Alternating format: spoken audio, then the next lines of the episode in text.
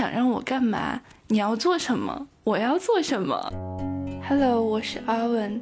二零二三年的八月，我终于决定要离开这个国家啦。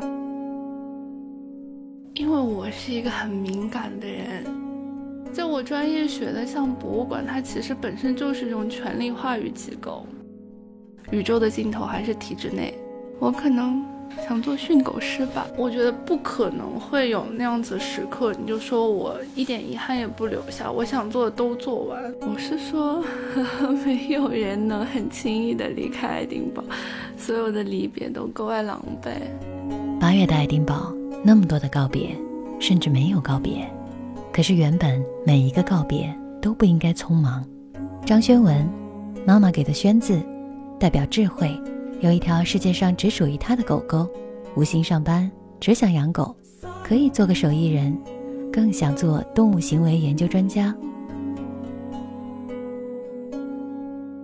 每一个你，无论要赴什么样的约，再见爱丁堡这几个字，你会用什么样的心情说出来呢？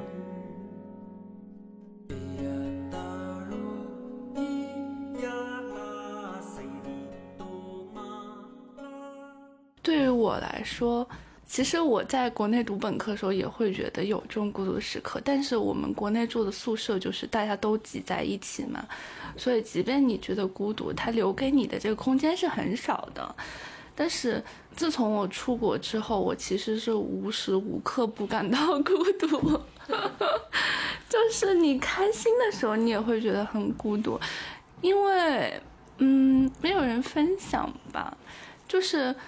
嗯，有那么短暂的一段时间，我是能够和我身边的人真正的去分享我们的喜怒哀乐，我们遇到的事情。因为和别人变成朋友需要时间嘛。二一年七月份出来到二一年年底这段时间，我其实是跟国内的朋友联系的更多。对，其实每天会有大量的时间花在。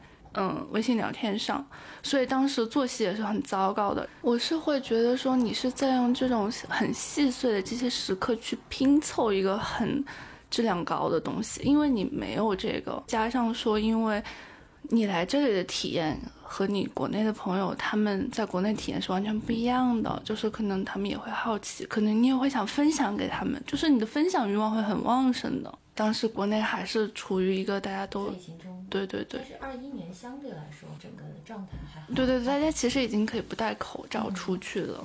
嗯，所以就是你更需要他们，而不是他们更需要你。我其实觉得他们不需要我。对，但是时时间久了，我会觉得说你，因为你分享了太多光鲜亮丽的东西给他们。其实时间久了，他们有点疲于回应了，就是因为他们没有办法共情到你在这里经历的东西，所以，嗯，时间久了，你在这里也会有一些关系比较好的朋友了。因为过去半年之后，你就会开始发现，哎，那我跟哪一个同学更合拍？我可以跟哪一个同学多出去吃几次饭，然后去，嗯，徒步去看展览，可能去周边的小城市去做一个 day trip，然后，所以大家这个。关系也开始慢慢变好，但是这个时候你会遇到另一个难题，就是又过去半年，然后他们开始陆陆续续回国了。对，所以我说很多人他都是匆匆告别，就是你刚和他成为朋友，然后这个时候你又要和你的朋友告别。我一个人在这边，我就会觉得，那我好不容易建立起来的联系，这个时候他又没有了。剩下来的人会想的更多。嗯，但是某种程度上说，是因为我们自己主动选择留下来的呀。对，所以我就后面会想说，那我想寻找一些我和爱丁堡之间的联系。我后面就去有在打工，那种纪念品店，就是卖羊毛、羊绒围巾的店里面在打工。我觉得很难讲，因为如果我讲的话，我会带很多我个人情感和我。个人的一些价值观去评判这件事情，但是我又不太想讲，因为我会觉得会影响成年人就客观分析好了。成年人客观分析，因为首先 Royal Mile 它就是一个，就皇家英里它本身就是一个吸引游客的地方。其实你如果和国内的景区对标的话，它上面的店它就是景区外面的这种就专门卖给游客的一些店，但是区别就是它的定价都是合理的，包括它定价都是统一的，它也不会说那我就是好像我就要坑游客啊怎么样，其实也是没有的，包括它卖的东西也都是苏格兰特色的东西，但是。我心里面过意不去的最大的过意不去的点就是，他其实对亚洲人，他不算歧视吧，但是我其实觉得他会更信赖，就是自己人。嗯，再加上其实你店里面很多顾客其实都是你的自己人，都是中国人，然后中国学生，他们去购买很多，然后。你会觉得心里面会觉得难受吧？店主大多数好像是印巴人，啊，也也有也有一些。他好活泼现在。finish。那你给他玩个什么其他的？没关系，他自己待一会儿他就会睡觉了。真的吗？嗯，因为他因为他第一次来姨妈，所以他就会有一点点粘人。那就第一次吗？对。还是一个小 baby。哦，哦，就是刚才他在闻我的话筒，不是印巴人吗？他会有一些白人，但是印巴人也蛮多的。那个皇家英里上面的羊绒店，它很多很多，然后它有几个比较大的公司，相对说正规一点。它都是蛮正规的，就是你可能。嗯，看到了店，你觉得哦，那这店和店不一样，但其实可能就是那么几家大的公司，他们在皇家英里上，每个公司它都有七八九家，可能甚至更多家的店。它其实大老板是一样的，包括可能它的供货是一样的，只不过它每个店的销售的东西不一样，针对的客群不一样。他可能说，那我们都是同一家公司的店，但是可能这一家店我就卖的是磁铁马克杯。另一家店我卖就是羊绒衫、羊绒围巾，嗯，然后品牌之间我觉得他们可能会有一个价格上的竞争。然后，嗯，那段时间我和爱丁堡的联系就是工作，因为那段时间工作时间比较多，所以你就会跟同事接触的更多。去年七八月份有很多朋友已经离开了，但是我当时有一个关系很要好的舍友，我们两个是先成为朋友，然后才决定说要一起住的，所以在去年年底之前。嗯，我们两个一起住的时候，我还是很开心的。就是更多的烦恼是来自于工作的，然后就是工作之余，然后回了家，我们两个会一起吃晚饭，然后一起刷剧。嗯，也是一个女生，她更想说找一个和我们自己专业相关的工作嘛。当时没有找到，然后他后面就说：“那我不要再继续增加我的沉没成本了，那我就要回国了。”所以他后面回国之后，我也难受了好久。他没走的话，咱们还有一个伴儿，然后一起努力。也不好说。其实就我这个状态，我觉得我可能也拿不到就是 offer，因为我的专业本身和四大虽然它不要求专业，它不设门槛，但是我本身对这些工作内容是不感兴趣的。所以如果我就算很努力，我去拿一个 offer。对于我来说也是没有意义的一件事情，所以我是没有在考虑的。我有一段时间很积极的在投美术馆的岗位，但是我其实不太清楚是我个人能力问题，还是就是他们，嗯，还是不太愿意招亚洲人。我觉得首先他们可能考虑到说你就是一个不稳定的状态，其次可能还是会有这个语言障碍上的问题。大家都会觉得说隐隐约约他还是会。也不能用歧视这么严重的词吧，因为歧视他们白人觉得是很严重的词。你如果跟他们说种族歧视的话，他们会觉得太严重了。但是他其实还是有那种白人优越感在的。首先，我们的背景就是留学生，他们可能自己的判断就会觉得留学生你就不会长久的在这里。而且其次，可能有些岗位他没有办法给你提供工签，没有办法提供工签的结果就是你势必要离开，然后。再加上，我觉得语言障碍其实是一个很大的问题。虽然说你觉得可能，哦，我口语也 OK，我听力也 OK，我正常沟通交流都没有问题，但是在涉及到一些可能你需要很正式的去沟通，比如说这个事情它就是需要你很仔细的去协调，然后去协商，然后你可能需要涉及到一些很当地的一些东西，或者一些很专业的词汇，其实我们确实是就是应对不了，就是我们没有办法把它处理得很丝滑，就是很不难受。就是你在没有别人帮助你，你是完全完成不了这件事情的。我其实会预设，我觉得有这样子的时刻，所以为什么像，嗯，我或者像可清，我们都会去更容易找到一些，比如说销售、咖啡师这样子的工作。因为他不需要你去做一些更像 office 的这种工作。嗯，你说的是一种 office 政治的那种技能？嗯，也不太好说，因为我会觉得，在我专业学的像博物馆，它其实本身就是一种权力话语机构。就是我更会觉得，他们这种权力话语机构不会很轻易的去招一个你这样子的人进来，好难讲哦。意意思是说，对我们会有一些的嗯忌讳，或者是说有些防范，权力过度好像给了你话语权，然后是这意思吗？我其实没有往这么深刻想，因为我其实更多的还是在我自己身上找原因，就是我能接受的，就是因为我之前有申请一个很基础、很基础的博物馆的岗位。嗯，其实我觉得他要求的那些能力，我都是具备满足，甚至可能就是远远超过。对，因为我之前也有一些实习的经验，然后包括加上，嗯，我本科有一些算是技能点吧，比如，就比如说像熟练运运用 Photoshop，然后或者是去做一些呃简单的拍摄工作，然后去做一些文字撰写的这些工作，我其实觉得。我其实觉得我自己还 OK，然后包括说，呃，小组工作，我其实觉得我投的这个岗位是完全没有问题的。但是他会说，在我们的人才库里有更合适的候选人。国内的时候，你不是也有实习经历吗？对，但是其实应该是策展助理吧。在国内的时候做这样的工作，不会涉及到处理一些让事情看起来很丝滑，或者让对方感觉到很舒服、很地道的。有没有涉及到过这样的内容呢？我觉得不会，就是你，嗯，你想在这里找一份工作，你可能要比你的对手做的更好。但是其实，在国内的话，他就是会觉得我要你能做这个东西，你可以做，那就 OK。嗯，我不会考虑说你语言有没有障碍，我会考虑说你人中有没有问题，然后不会考虑说，嗯，你是哪人？我是山西太原人，北方人，中原。对。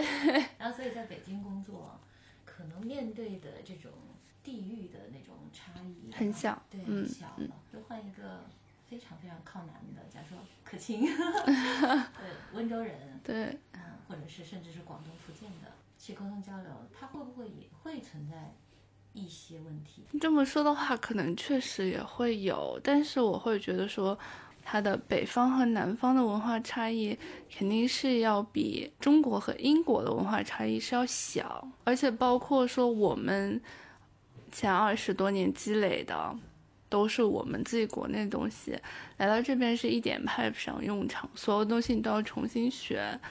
因为我身边也有说有很好工作机会的朋友，我不否认说我们是可以的，我们是完全能行的，但是我会觉得说我自己。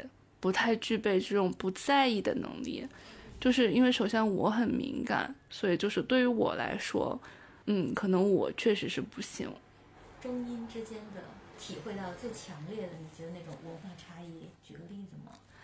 我其实很难讲，我感觉我只能讲生活上的，因为如果如果让我说工作上的话，因为我毕竟还是没有去到说我想。加入的工作圈子，所以我不管现在再怎么说，都是我的家乡地。那在学习，你在学习里面会不会遇到这样的所谓的鸿沟？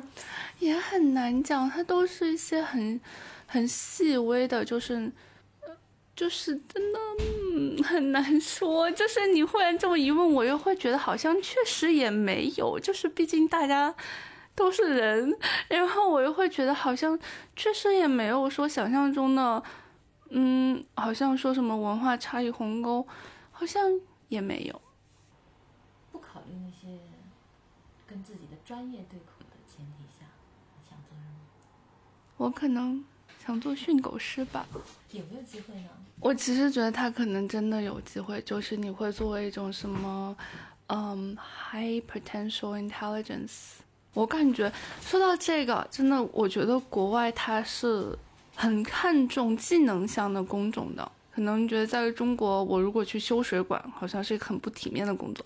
但是你如果在英国，我修水管，我是电工，我开公交车，我觉得都很牛的。对，就是你是有一个吃饭的技能在的，包括说，哦，那我是厨师，也很牛的。我觉得这些月收入真的都是很可观的。嗯。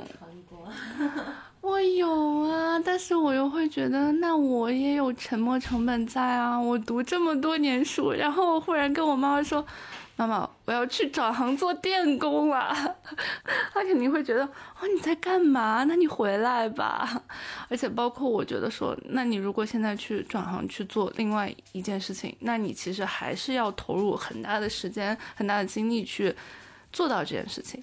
他不会说啊，那你一学我学两个月我出师了，他也没有这么简单。而且包括即便是你说啊，那我考了个证，我通过了一项考试，那这样子大家都有证的情况下，他又会看谁更有经验。我其实觉得很多事情，他仿佛更有经验，比你有一个证来的更重要。先有证，再有经验。对，真的有考虑过吗？也没有。对，都是因为我其实，嗯。不好说，更多的是自己不太愿意做，还是说怕回去没办法跟妈妈交代？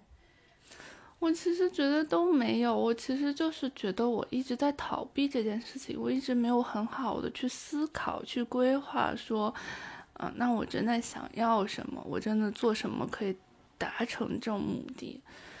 其实训犬师这个还是，虽然我们说感觉它是一个很。很乌托邦的一个职业，就是啊，那你每天可以和狗狗接触，那你每天就是呃工作对象都是小狗，那你是这样说，你遇到的都是没有问题的小狗。那你如果真的遇到一些行为问题很严重的小狗，它就是会咬手，它就是咬你，那你的困难也来了。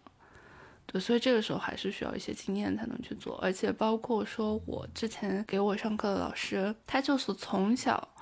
在农场长大，他从小身边就是有很多动物，他从小就是看到了很多这样子的案例，然后包括说他后面读的都是兽医学校，然后后面他在爱丁堡的动物行为专业还读了硕士。虽然我们现在可以离开爱丁堡，不管它多么的艰难，就向他告别，但是你最终还是选择告别。你告别之后有什么打算吗？现在？我其实有在慢慢接受说家里面的提议，或者说这个社会的提议，就是说，那你宇宙的尽头还是体制内，因为我是一个兴趣点非常丰富的人，就是我什么事情都想试，什么事情我都想做，我很容易感兴趣，然后包括说我特别喜欢做手工。就比如说今天穿个珠子啊，明天勾个小包包啊，就是，其实我可以说，那我要不要考虑做一个自己的 studio，做一个自己的品牌，我就去做一些手工的东西。因为我之前有做过玩偶，就是小小熊、小兔子这些，我也可以做，但是我没有把我大量的时间和精力都花在这个事情上，这就是区别。它只能作为一个我的爱好，目前是爱好。对，就是如果我真的要用它吃饭的话，我是需要花大量的时间、大量的精力花在上面去研究它，包括就像你说去精进你的手艺。因为如果你要涉及到说你把它变成一门生意的话，你肯定要质量有保证，嗯。但是你现在需要的是对能够支撑我自己的生活，我需要我自己能够就是独自的算是立足吧。就像你前面说到过的，说它是你生活里剩下的那个东西，或者说你没有选择，它被迫留给你的那些，你才会就是更没有顾虑的去表达。就假设你把它变成你吃饭的一个饭碗，你要考虑的就不是说我今天想怎么表达，我想做一个什么样的东西，你要考虑的是顾客需要一个什么样的东西，市场它需要什么样的东西。然后包括像这种可能性的话，其实如果我没有养小狗的话，其实我完全可以。我其实可能真的有考虑说，那我要不在这边做一个手工的小众的品牌。然后可能每个月有一些产出，如果要刻定的话，他们就可以稍微等久一点，其实是可以的。但是所有的就是现在前提就是因为我真的有小狗，然后它真的占据了我这半年来所有的时间和精力。嗯，你的关注点就在它身上了。对对，所以就我简历上就会写小动物行为的观察与研究。对，所以我刚刚为什么会说训狗师？因为我现在嗯，大概就是明白了这个方法还有逻辑。然后，哦，与此同时，除了训狗师，你还可以去做一个遛狗人。如果翻译过来，应该是这么讲吧？有这样的职业？对，有这样的职业，就包括这边。就是英国人，他们都有在用的一个软件，然后就手机软件，就是你可以在这个上面预定，他们可以做家访，然后可以在他们家寄宿，然后他们可以上门给你遛狗，把休闲文化或者是把生活的那种可能性发展到极致了。我也不知道为什么他们会觉得宠物就是他们生活很重要的一个组成部分，就是他们对于宠物的这个照顾，就是我感觉是我。现在还不能理解。没出国之前想象不到的，就是我想象不到他们会对宠物这么好。就是我之前也是听说一个朋友，他的同事说他自己为什么不养狗？他说因为养狗太贵了，因为狗狗不能自己在家。我去上班，我要给他找一个 daycare，我要把它送去像托儿所一样的地方，或者说我要找人来我家。遛它，他说狗狗开销太大了，我没有办法忍受把它独自留在家里，所以我不养。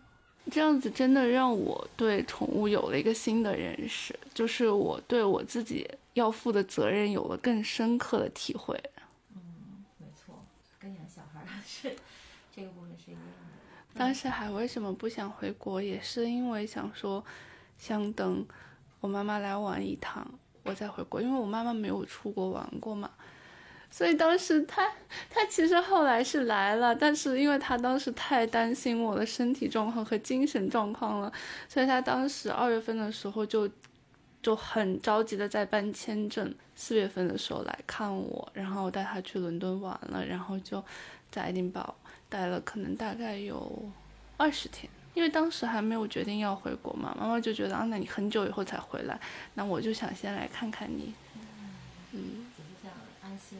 对，安心了吗？感觉他好像回去之后更担心了呢。就是好像他的所有的担忧都被具象化了，他好像就觉得得到了印证，你确实是过得很苦。他会担心你什么？哪些方面？他就是觉得在这边生活不像在家里那么轻易，就是你不管做什么，好像都是在你的舒适圈里会更容易。我会觉得关注点不一样吧，但是如果你跟年轻人，他们觉得啊，爱丁堡多自由啊，好自由，就是怎么样。